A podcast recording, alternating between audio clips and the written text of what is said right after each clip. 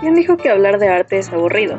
Bienvenidos a Simplificarte, un podcast en donde platicaremos de arte de una manera muy sencilla. Soy Quetzalí Granados y aquí aprenderemos junto en cada misión a conocer y sorprendernos sobre el arte. Esto es Simplificarte.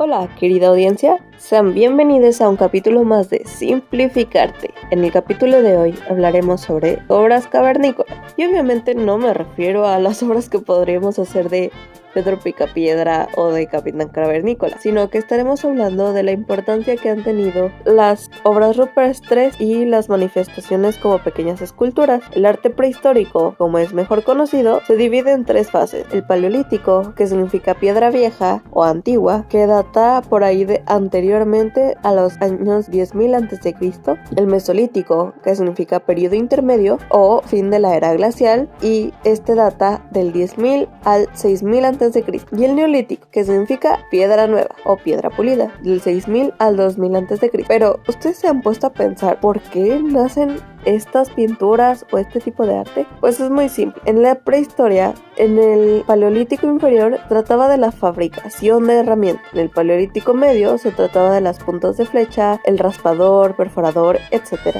Y en el superior se trataba de las Venus prehistóricas y arte rupes. ¿Pero por qué?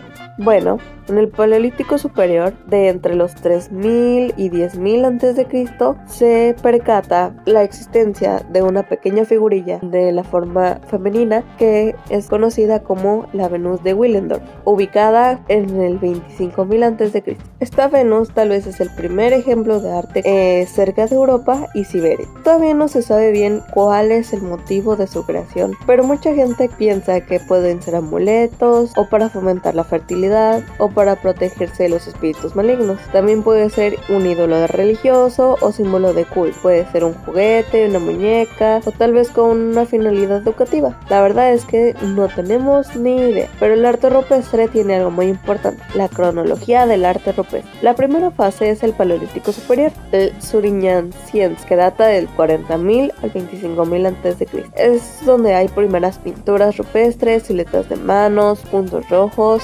imágenes estilizadas primitivamente de animales y humanos. En el Paleolítico Superior Gravitiense, del 25.000 al 20.000 a.C., hay más grabados, y pinturas rupestres más precisas y realistas que representan a depredadores y grandes herbívoros. Posteriormente están el Paleolítico Superior o Zulutrense del 20.000 al 15.000 a.C. Los relieves grabados y tallados predominan con respecto a la pintura y representan a grandes animales herbívoros. Posteriormente está el Paleolítico Superior con Magdalenien del 15.000 al 10.000 a.C.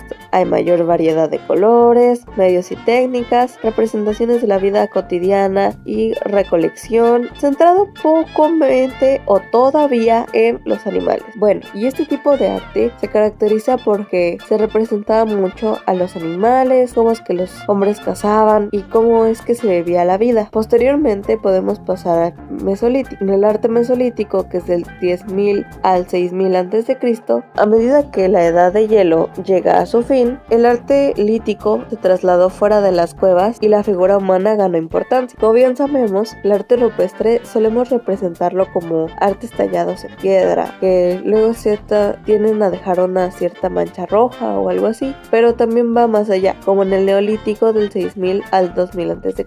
Y fin del arte rupestre, pues claramente está debido a un estilo de vida más centrado y basado en la ganadería y la agricultura, desarrollando la cerámica. Esto sería más en el neolítico, que es donde ya es la piedra nueva o la piedra pulida, y es la aparición de la línea, como ideogramas en la cerámica, cestería, textilería y todo lo que termine en ría. Bueno, casi todo. Arquitectura megalítica como el menhir, el dolmen y el cromlech. Los utensilios de cerámica pintados del periodo neolítico tienen unos eh, fines decorados o decorativos. Se solían pintar vasijas con líneas rojas o al revés, que las plazas o las formas fueran de color rojo y que las líneas fueran pues de alguna manera la parte borrada entre comillas con el color puro de la cerámica y empezaron así a haber varias cosas distintas, como las estatuas de estela femeninas halladas en el largo de Trento. Es de piedra devastada a mano y está tallada formando surcos y tiene una altura más de 1.5 metros. Esta piedra representa la figura humana femenina y en esta época es donde empiezan a hacer estructuras como Stonehenge